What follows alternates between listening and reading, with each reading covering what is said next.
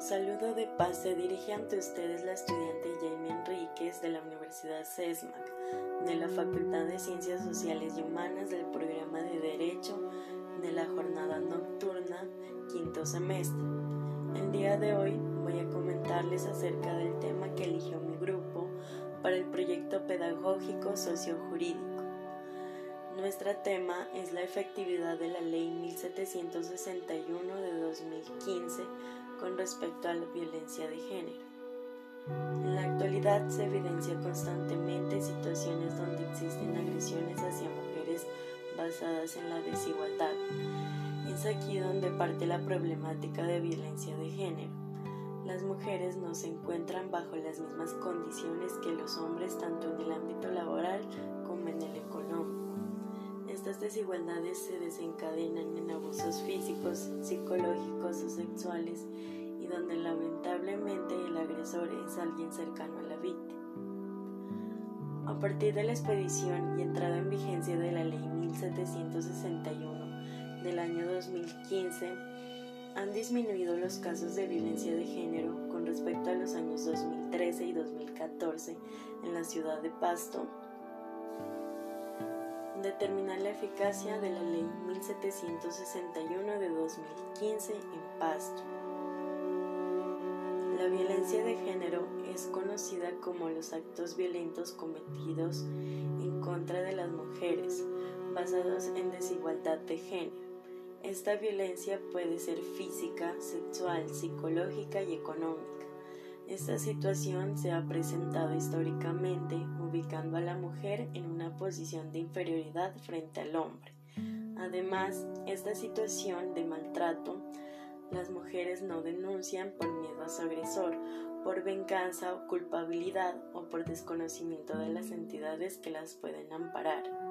A pesar de la información existente en medios de comunicación digital e impreso, se evidencia desconocimiento de las causas, factores, consecuencias, implicaciones y estadísticas sobre este tema por lo cual es necesario revisar si las políticas públicas de salud y sobre todo educativas estén siendo efectivas con el fin de prevenir, proteger y atender a las víctimas de violencia de género, toda vez que este fenómeno no se repita y haya una reparación, también un castigo para los agresores involucrados.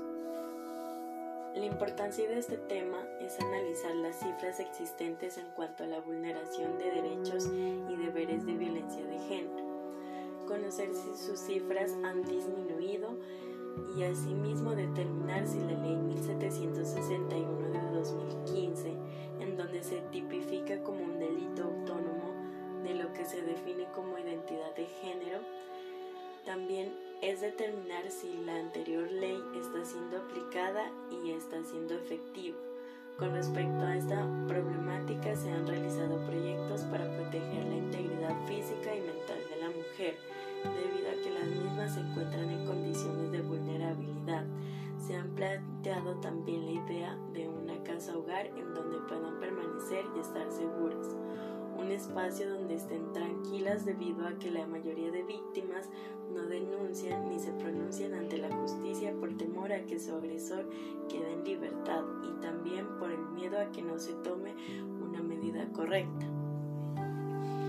Para que así la víctima no pase nuevamente por actos violentos.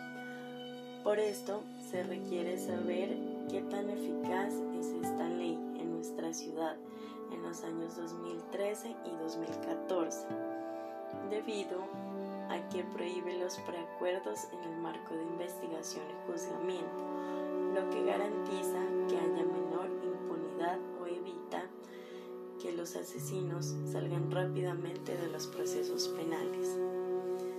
Agradezco por su atención. Las integrantes de mi grupo son Diana Patricia Benavides, Kristen Yesenia España y mi persona, Jamie Juliet Enríquez.